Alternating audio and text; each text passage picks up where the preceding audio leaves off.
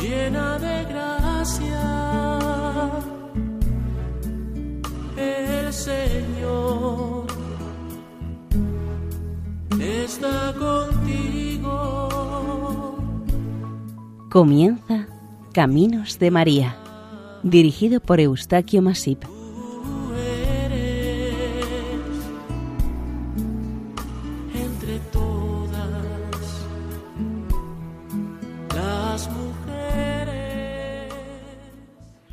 Bienvenidos a Caminos de María, un programa realizado por el equipo de Radio María Nuestra Señora del Lledó de Castellón. Seguidamente les ofrecemos el capítulo dedicado a Nuestra Señora de los Arcos, patrona de Tricio, de la comunidad de La Rioja. Intervienen en la locución Maite Bernat y Eustaquio Masip, y en la parte técnica Francisco Chaler.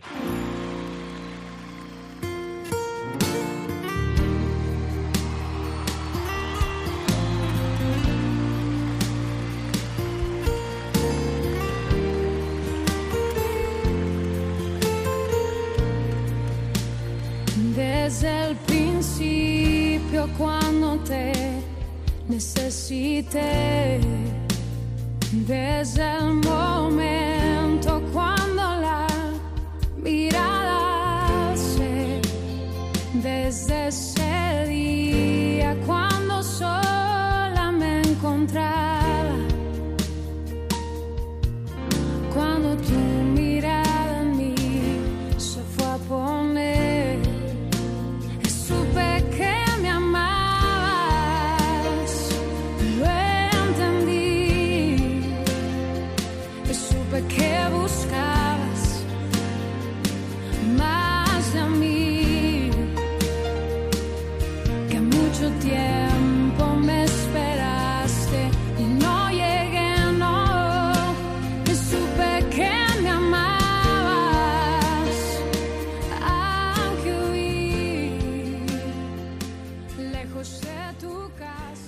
Tricio es una localidad española de la comunidad de La Rioja que se encuentra al sur del río Ebro. Tiene apenas unos 500 habitantes, situada al sureste y a unos 5 kilómetros de la ciudad de Nájera. Se halla sobre un cerro junto al camino de Santiago francés que llega de Logroño. En las afueras de Tricio existe una antiquísima y hermosa ermita que, según se informa a los visitantes que llegan a ella, esconde varios mundos, haciendo referencia a las varias civilizaciones en las que se ha desarrollado su historia. Celta, celtíbera, prerromana, romana, precristiana, visigoda, musulmana y cristiana. Esta antiquísima ermita está dedicada a la advocación mariana de Nuestra Señora de los Arcos. Verdaderamente estamos ante un templo cristiano en activo que es de los más antiguos de la península y que sigue sirviendo a la Iglesia, a sus fieles creyentes, a la sociedad y a los investigadores interesados por su historia. El original nombre de Tricio de esta localidad riojana se debe a los Verones, una prehistórica tribu celta asentada en estas tierras, la actual Rioja, desde mucho antes de la llegada de los diversos pueblos invasores que la sometieron. Como en el resto del continente europeo, el imperio romano fue el que más influyó en la vida, costumbres y avances en general de sus habitantes. En el año 154 a.C., el historiador Apiano Alejandrino cita a los tricios y otras tribus vecinas como aguerridos defensores de sus tierras, costumbres y de su libertad, al menos Así se mostraban cuando estaban a punto de ser conquistados por los romanos. Cuando estos últimos llegaron en sus correrías a Tricio y sus alrededores, los romanos le dieron un nombre un tanto profético a esta pequeña localidad, que era Tritium Magallum, es decir, Tricio la Grande. Con este título y las infraestructuras e inversiones que los romanos realizaron, obtuvo el rango de municipio de derecho romano que, con el tiempo, se convertirá en un importante centro artesanal y cultural de esta zona. Su ubicación en la vía que unía Astúrica a César Augusta, Astorga y Zaragoza facilitó a los artesanos tricios el estar muy bien comunicados con el resto de la península y del imperio. Durante más de casi tres siglos, Tricio Magallum se convirtió en un importante centro de elaboraciones artesanas, concretamente de piezas de cerámica artística de superficie fina, brillante y de tono rojizo, que era producida por afamados alfareros. Estas piezas de cerámica llevaban el sello de su autor. En esta población de la Hispania, una vez integrada totalmente en los engranajes del imperio, los romanos conquistadores construyeron un foro de grandes dimensiones, cosa que solamente construían en poblaciones importantes y con futuro. Algunos historiadores romanos citaban, a pesar de su integración al imperio, la gran enemistad que los tricios mostraban con frecuencia hacia sus aún considerados invasores romanos.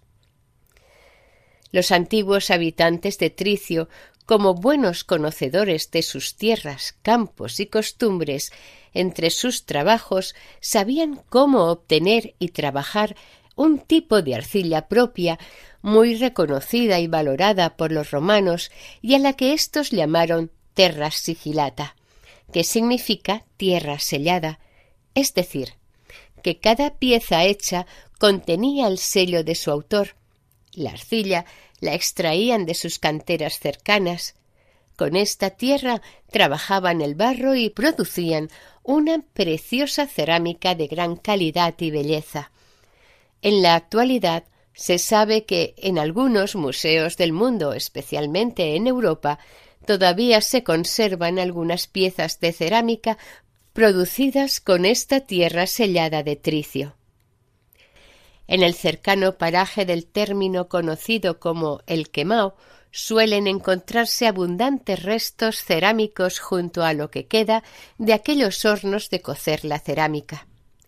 El auge y prestigio de la localidad de Tricio que tuvo durante el Imperio romano era considerable, todo ello debido a su preciosa y valorada cerámica. En aquellos primeros siglos de nuestra era, al parecer, debió fallecer en Tricio un importante personaje público muy poderoso, influyente y respetable. Las autoridades locales ante este penoso suceso, promovieron en su honor y memoria erigir un magnífico mausoleo a las afueras de la población dedicado expresamente a este personaje. Este mausoleo, por lo que se conoce, al observar el espacio que ocupaba y la cantidad de piedra con la que se edificó, debió de ser de tamaño considerable. Tenía una estructura rectangular y solamente por este sencillo detalle ya se diferenciaba de los que normalmente se construían en otros lugares. Hay que tener en cuenta que en general los mausoleos que se construían en otras partes del imperio tenían forma cilíndrica. Entre otros detalles, este mausoleo de Tricio, por las dimensiones de sus restos arqueológicos, especialmente las columnas, debería de tener unos veinte metros de altura. Con estas características, para los arqueólogos e historiadores de hoy en día, podría ser considerado como único en el mundo. Aquel gran mausoleo tricio debió ser olvidado y poco a poco se fue deteriorando y derrumbándose a causa de su nulo uso y del total abandono.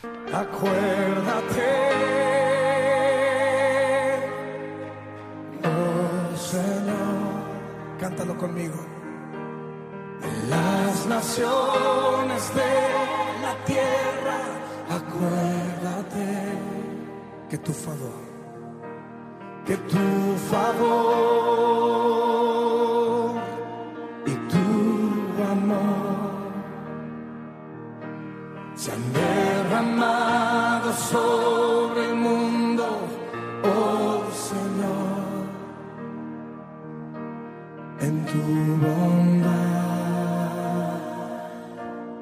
Acuérdate en tu bondad.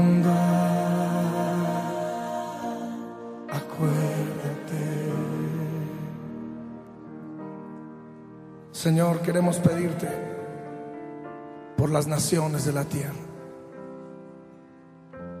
Queremos pedirte que tengas misericordia de nosotros, que en tu favor y tu bondad escuches el clamor de tus hijos en esta noche, escuches el clamor de tus hijos alrededor del mundo entero, que tengas misericordia de las naciones, ten misericordia de nuestro país. Hermano, levante su voz y ahí donde usted está, empiece a clamar al Señor y a decirle, Señor, acuérdate.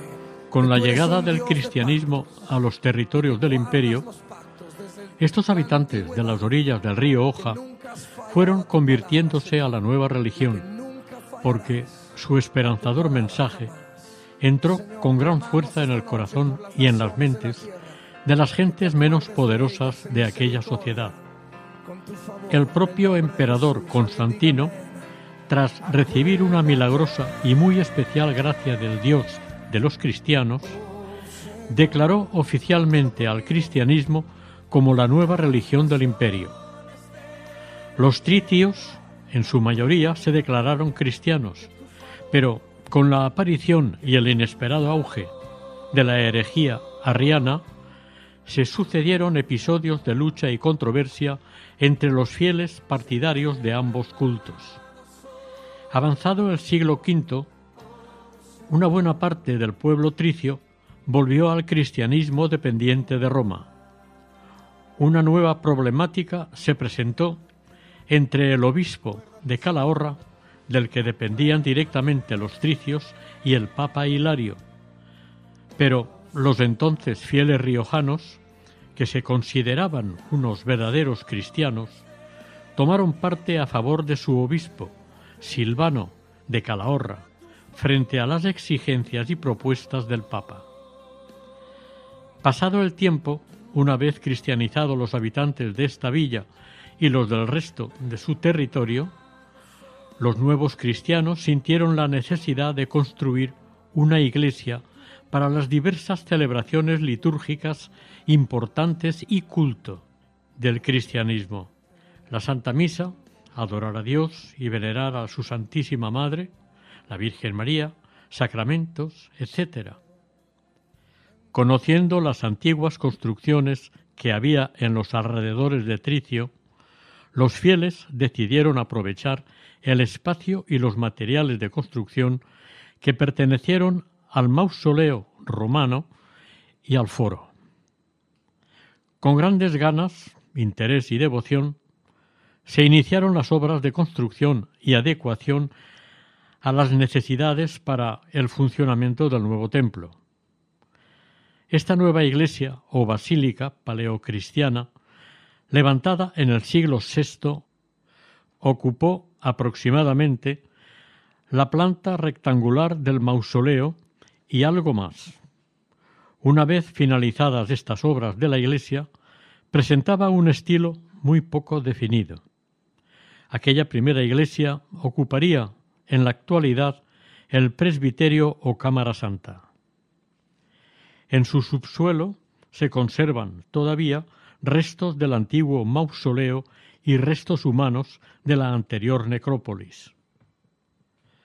Conociendo que el mausoleo estaba orientado al oeste, la cabecera de la actual basílica también quedó orientada a poniente.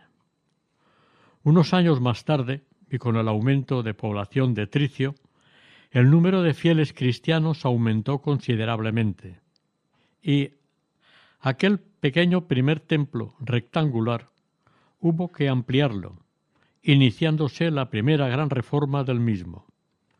El resultado de esta nueva iglesia resultó un tanto desproporcionada.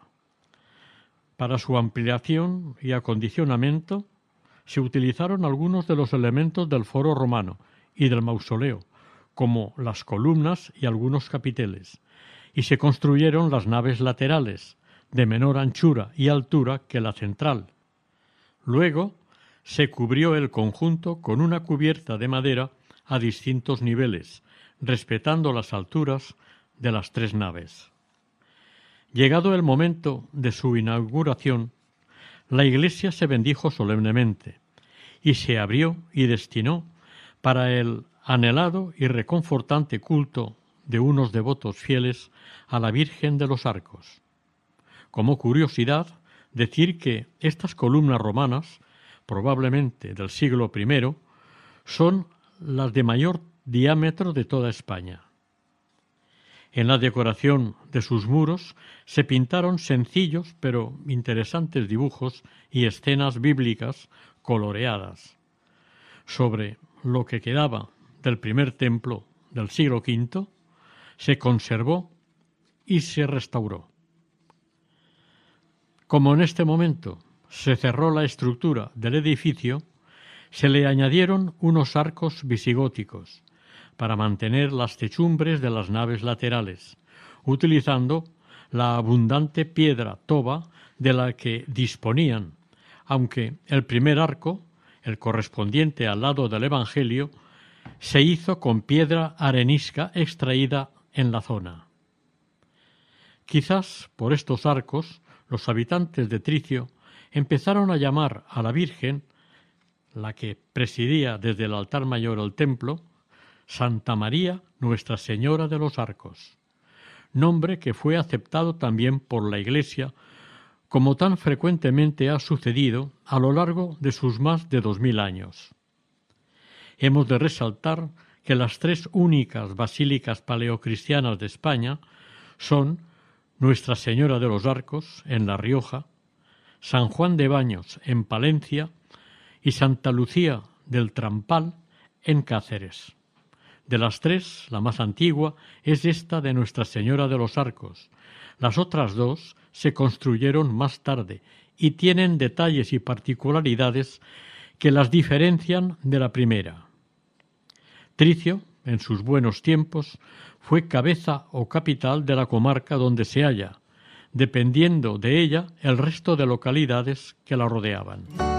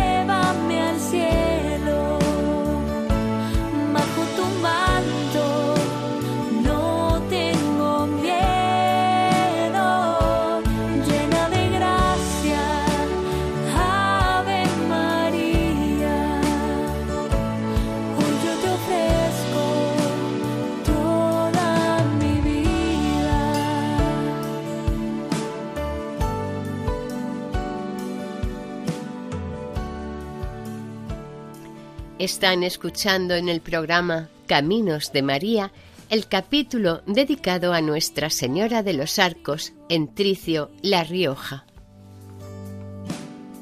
Estamos en estos momentos en plena época de la reconquista del territorio peninsular para recuperarlo de la invasión sarracena acontecida unos dos siglos antes.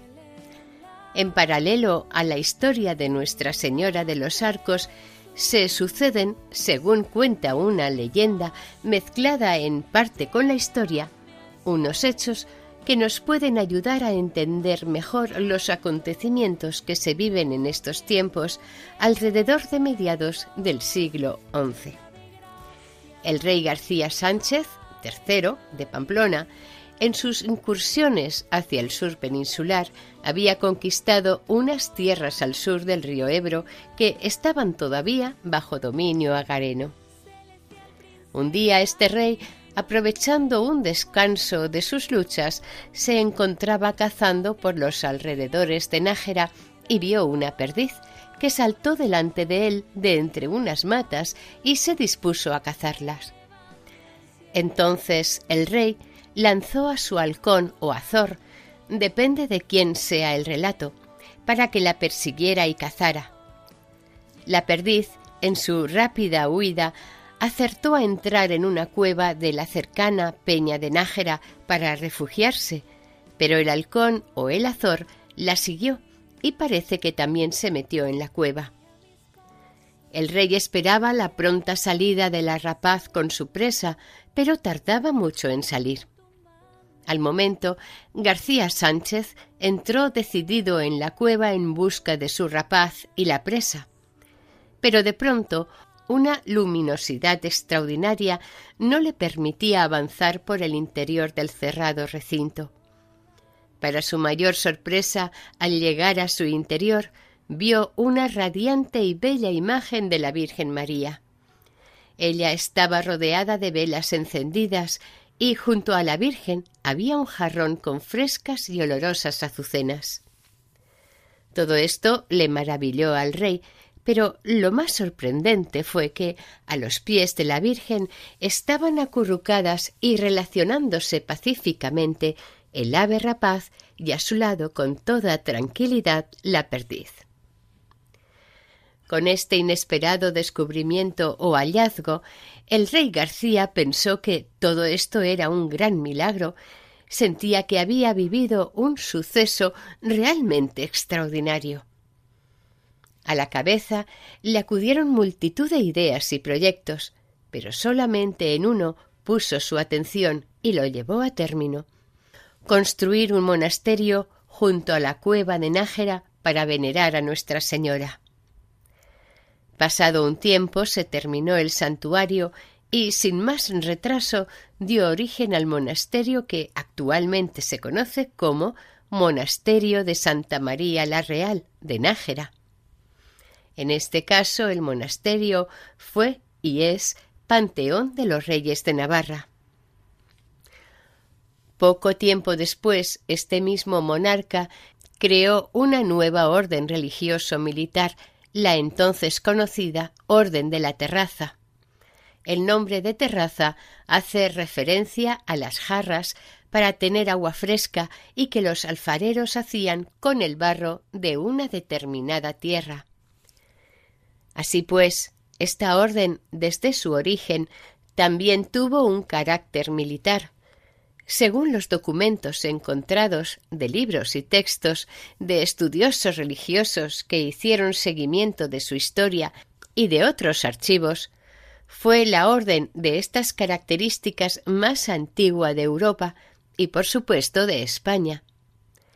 Al rey de Pamplona, García Sánchez III, le cupo el honor de fundarla aproximadamente el año 1040 en la ciudad de Nájera, perteneciente en ese momento al reino de Pamplona. Además, y sobre todo, lo hizo expresamente en honor a Santa María la Real. A esta orden pertenecieron y pertenecen todos los reyes de Navarra y sus descendientes, y contando a los nobles más distinguidos de la corte. Don García Sánchez III de Pamplona estableció que el día de la Anunciación a la Virgen María de cada año se celebre la salve sabatina en honor a Nuestra Señora. Una piadosa costumbre que los reyes de España siguieron cumpliendo. El mayor esplendor de esta orden ocurrió durante los siglos XI y XII. Según se dice en una crónica de la Orden de San Benito, el primer cofrade o miembro de esta orden fue el mismo rey García Sánchez III, su fundador, A éste le sucedieron sus hijos, a quienes armó caballeros, luego los nietos y bisnietos, así sucesivamente hasta nuestros días. Cada uno de los cofrades apuntaba a sus descendientes a la cofradía. Su símbolo es una jarra con unas azucenas. A esta orden también se la conoce como Orden de la Terraza, Orden de la Jarra y Orden de las Azucenas.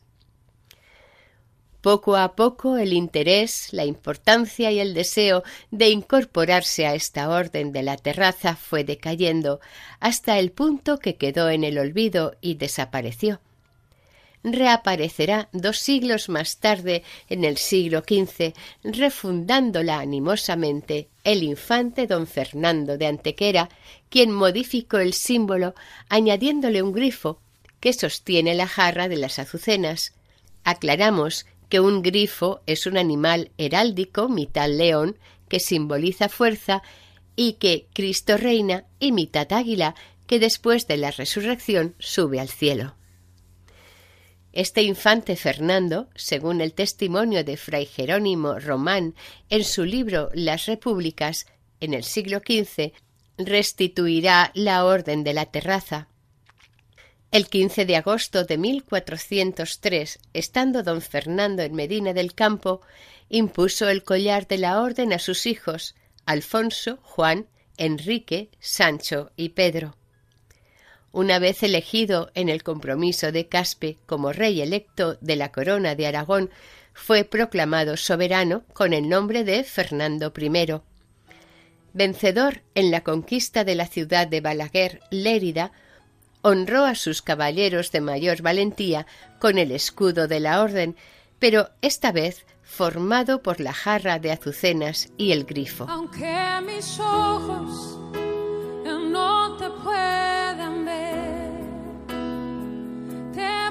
sentir. Sé que estás aquí, aunque mis manos no pueden tocar tu rostro, Señor.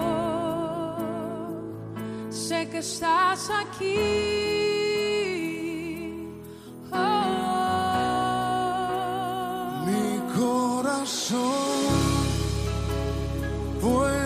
Sentir tu presencia.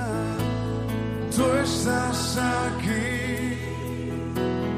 Tú estás aquí.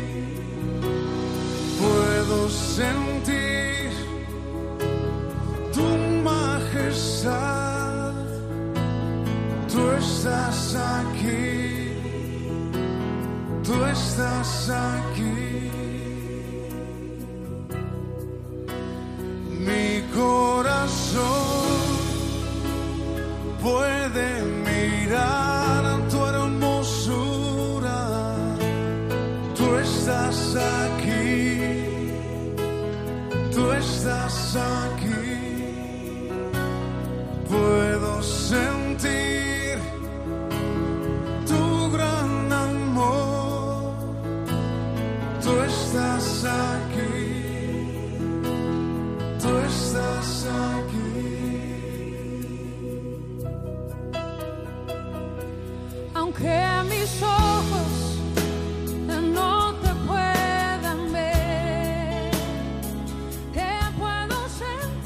Al principio del nuevo milenio, el rey Sancho el Mayor de Pamplona introdujo unos importantes cambios en esta zona de la actual Rioja.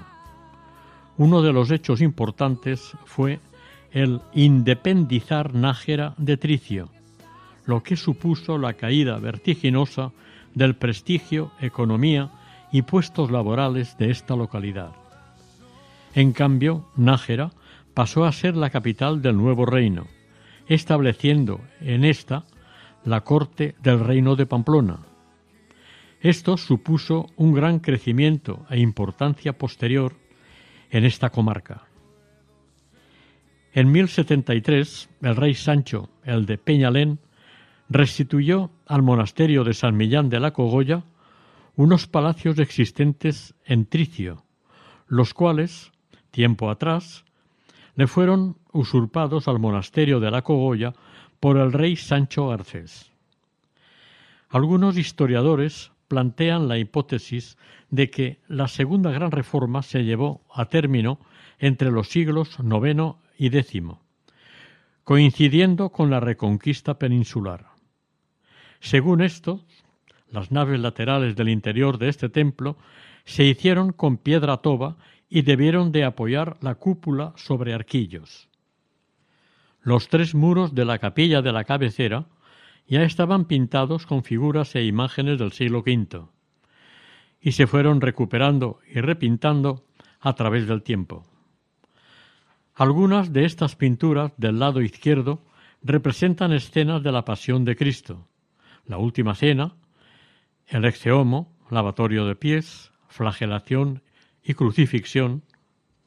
Se supone que en el lado derecho existieron escenas referentes a la resurrección y presencia del Señor ante el colegio apostólico, la Virgen María y las santas mujeres. Estas escenas realmente se han perdido, pero las más antiguas están bastante fragmentadas. La parte inferior o base conserva unos dibujos geométricos pintados de rojo de estilo mozárabe, fechados en el siglo XII. Se ha encontrado que el pavimento estuvo decorado. En las esquinas del muro este quedan teselas del mosaico paleocristiano que probablemente cubría el mausoleo original. El 8 de noviembre de 1181, don Rodrigo de Cascante, obispo de Calahorra, consagró esta basílica como iglesia.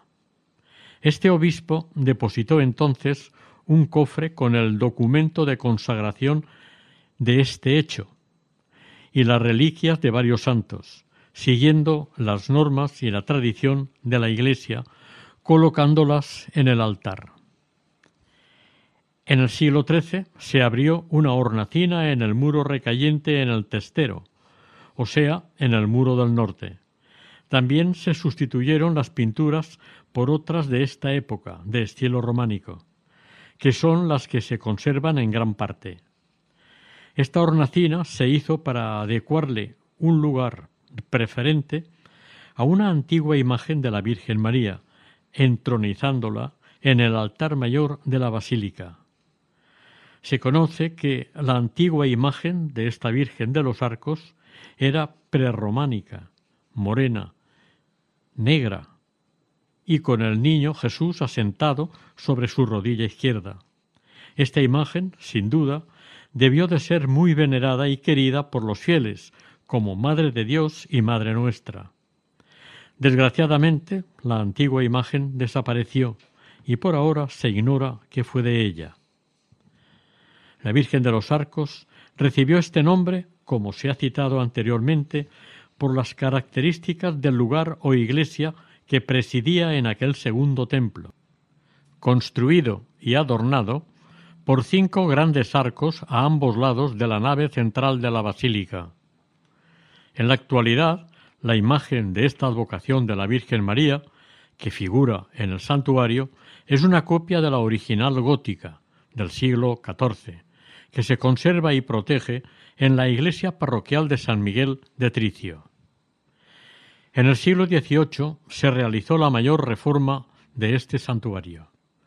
En opinión de algunos expertos, a principios de este siglo, el santuario sufrió la más agresiva intervención, dando lugar al actual santuario tal como lo vemos. En su opinión, se destruyó parte de la cabecera, abriéndose vanos de acceso a las nuevas salas construidas, destruyendo parte de las antiguas pinturas. Se construyó un segundo piso y se enmascaró la planta basilical primitiva. Se sustituyó la estructura de madera que cubría la nave central por la actual de medio cañón con lunetos y se reconfiguraron las naves laterales, donde se colocaron bóvedas de arista, cubiertas de yeserías barrocas se construyó una escalera para subir al coro y a la parte alta. En la estancia central se instaló un pequeño altar y un retablo barroco de madera policromada. El nicho que se abrió en el siglo XIII, que contenía la imagen de la Virgen, se amplió eliminando algunas de las antiguas pinturas.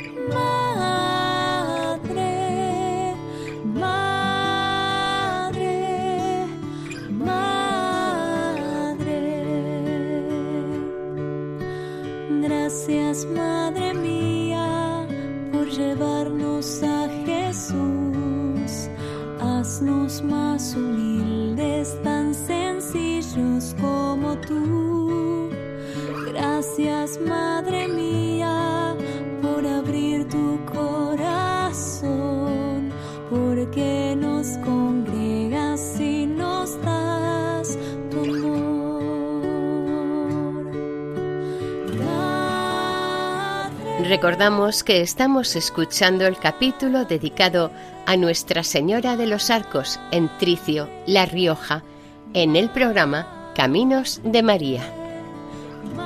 El aspecto exterior que ofrece actualmente este santuario es el típico de las iglesias construidas en la península durante este siglo del barroco y nada hace sospechar al visitante la historia, el arte y la belleza que se conservan en su interior, porque además nada invita a pensar que guarde tanto tesoro e historia un espacio tan poco atractivo y apartado.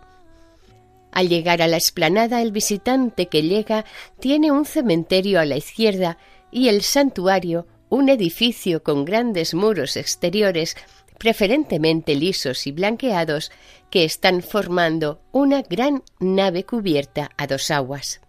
Rompe esta monotonía y sencillez una simple espadaña barroca sobre el muro frontal y la parte opuesta un pequeño lucernario en la cabecera del templo. En primer lugar, decir que las tres naves que formaban este edificio religioso quedaron cubiertas por la única techumbre que las abarcaba a las tres a dos aguas. La fachada principal al oeste se presenta sobria, muy poco decorada de piedra vista, sin blanquear. La excepción la forman la puerta de acceso a su interior de arco de medio punto, a media altura y sobre la puerta de entrada los tres vanos verticales o ventanales puestos en paralelo con el fin de que se facilite la entrada de la luz natural del día en su interior. En lo alto y en el centro y a ras de la misma fachada una simple espadaña formada por tres arcos para las campanas, uno mayor en el centro y otros dos laterales menores e iguales todos con sus correspondientes campanas, las cuales doblan y repican cuando llaman, avisan o convocan a los fieles para acudir al culto e incluso cualquier emergencia grave. La espadaña barroca de este santuario es de construcción posterior. Al acceder a su interior, quien lo visita por primera vez se sorprende al ver la magnitud o dimensiones de los elementos que lo forman. Además, descubren la luminosidad que se percibe siendo un espacio tan cerrado. No suele ser extraño que algunas personas digan que todo lo que se ve parece estar fuera de lugar. Con la introducción del estilo barroco, sus muros se cubrieron en gran parte de yeserías que aún se conservan. Aun así, se respetaron muchas de las pinturas anteriores, especialmente de la cabecera. Entre las yeserías de los muros y techos se aprecia un escudo en uno de los muros que llama la atención de manera especial al observador curioso. Se trata del escudo perteneciente a la Orden de la Terraza, citada y comentada anteriormente. La presencia de este escudo nos da una idea de la importancia que tuvo esta orden en algunos tiempos entre la nobleza del reino de Pamplona y posteriormente del reino de España. Alrededor del presbiterio, en el siglo XVIII, se habilitaron varias estancias destinadas a diversos usos, probablemente como sacristías o servicios afines. En lo alto del presbiterio puede observarse una pequeña cúpula de piedra de toba decorada con arquillos a los que se les ha abierto una linterna para mejorar la iluminación del interior del presbiterio. En el muro testero o de cabecera, en una urna o nicho, está entronizada la imagen sedente de la Virgen de los Arcos, advocación titular de esta basílica y santísima patrona de esta localidad de Tricio. Esta imagen mariana está enmarcada por cuatro columnas doradas y decorada con gran sencillez. A pesar de las atenciones y cuidados que se le ha dado a esta imagen, a finales del siglo XX tuvo que ser restaurada completamente a causa de su notable deterioro. La fiesta en honor de esta advocación de la Virgen María se celebra el primer domingo de mayo. Para preservarla de daños mayores, esta imagen del santuario de tamaño natural es una copia de la original, la cual está guardada en la parroquia. Tricio hasta 1833 perteneció a la provincia de Burgos, pero al crear las provincias este mismo año, pasó a formar parte de la provincia de Logroño. Una anécdota curiosa sucedida por estas fechas la protagonizó el general carlista Santos Ladrón de Cegama. Este militar, aquí, en Tricio, proclamó al hermano del rey Fernando VII y pretendiente al trono español a don Carlos de Borbón, rey de las Españas. Con esta proclama dio comienzo la primera guerra carlista. ¿Qué hubiese pasado hubiese dicho que no? O ignorado o dilatado el anuncio de tu ángel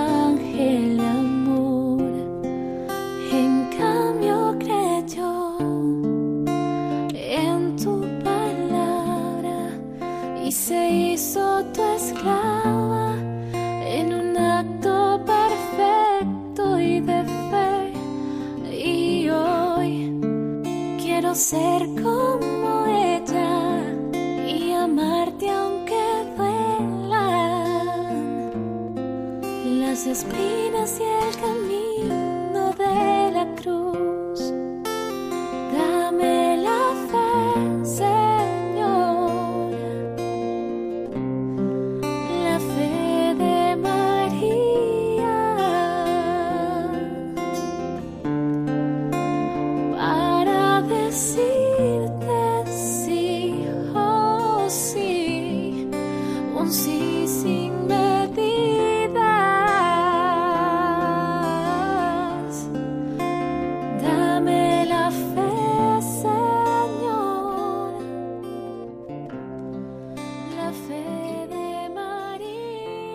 A mediados del siglo XX se encalaron los muros exteriores para protegerlos de los deterioros causados de origen meteorológico y por el paso del tiempo.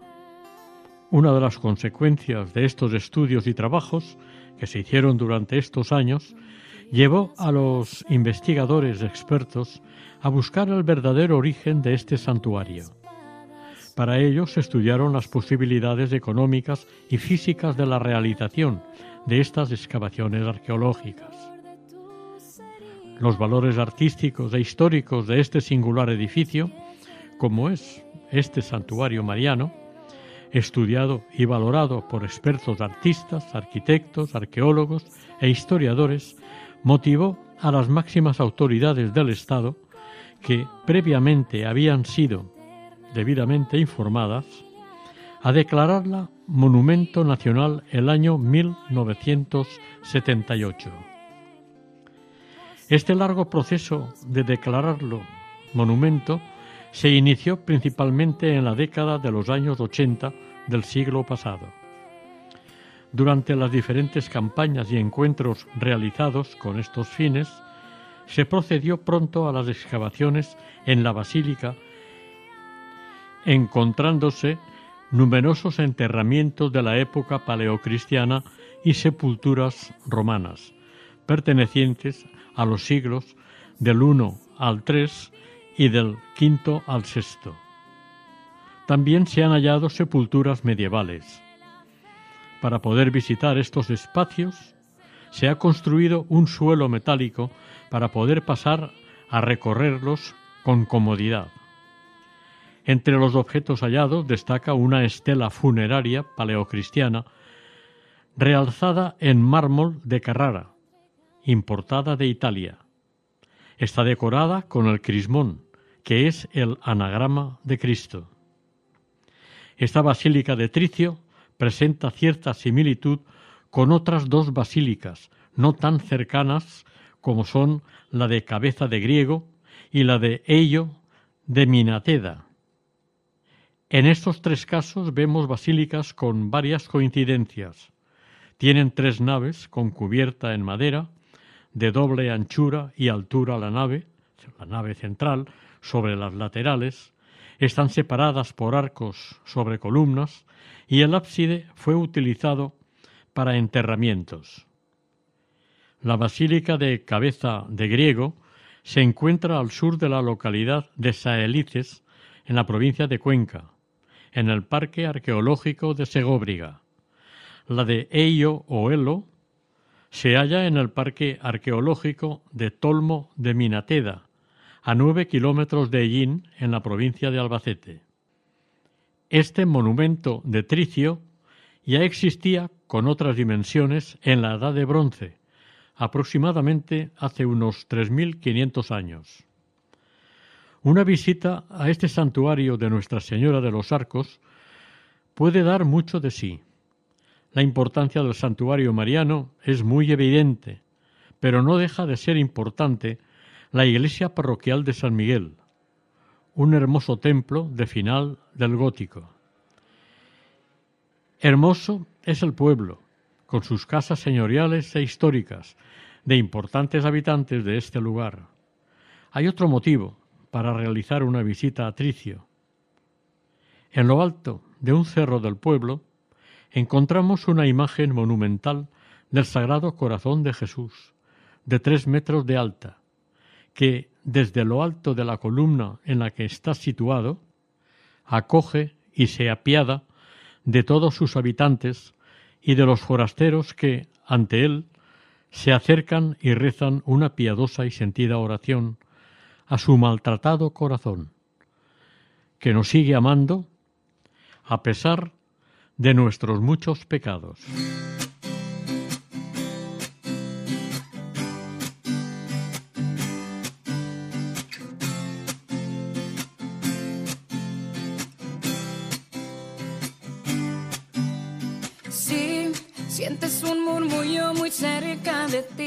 Hay un ángel llegando para recibir todas tus oraciones y llevarlas al cielo. Así, abre el corazón y comienza a alabar el gozo del cielo, todo sobre el altar. Hay un ángel llegando, hay bendición en sus manos. Hay ángeles volando en este lugar, en medio del pueblo y junto al altar, subiendo y bajando en todas las direcciones. No sé si la iglesia subió o si el cielo bajó, si sé que está lleno de ángeles de Dios, porque el mismo Dios está aquí. Oración. Santa María de los Arcos, Madre e Intercesora nuestra, ante tu amantísimo Hijo, nuestro Señor, ocúpate y guía nuestras vidas para que cumplamos siempre la voluntad del Padre, la palabra y obra de tu Hijo Jesucristo y las propuestas, ideas, acciones y consejos del Espíritu Santo. Dios quiera que así sea. Los ángeles pasan, la iglesia se alegra, ella canta, ella llora, ella ríe y congrega. Enfrenta el infierno, disipa el mal. Siente la brisa del vuelo de tu ángel ahora. Confía, hermano, pues esta es tu hora. La bendición llegó y te la vas a llevar. Ángeles volando en este lugar, en medio del pueblo y junto al altar, subiendo y bajando en todas las direcciones. No sé si la iglesia subió o si el cielo bajó, si sé que está lleno de ángeles de Dios, porque el mismo Dios está aquí. Ángeles volando en este lugar, en medio del pueblo y junto al altar, subiendo y bajando en todas las direcciones. No sé si la iglesia subió o si el cielo bajó, si sé que está lleno de ángeles de Dios, porque el mismo Dios está aquí está aquí.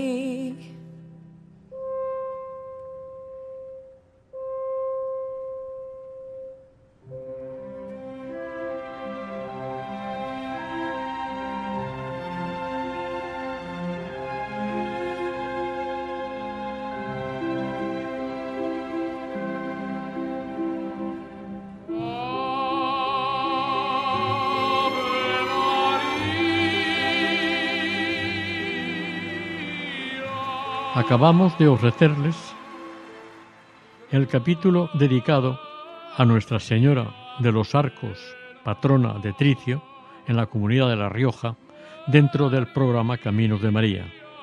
Si desean colaborar con nosotros, pueden hacerlo a través del siguiente correo electrónico caminosdemaria@radiomaria.es. Si desean volver a escuchar este capítulo u otros anteriores, Pueden hacerlo desde la página web de Radio María, sección podcast. Y para peticiones llamando al teléfono 91 8 22 80 10. Han intervenido en este programa Maite Bernat y Eustaquio Masip en la locución y Francisco Chaler en la parte técnica. El equipo de Radio María en Castellón, Nuestra Señora del Lledó, se despide deseando que el Señor y la Virgen les bendigan. María, llena de gracia, el Señor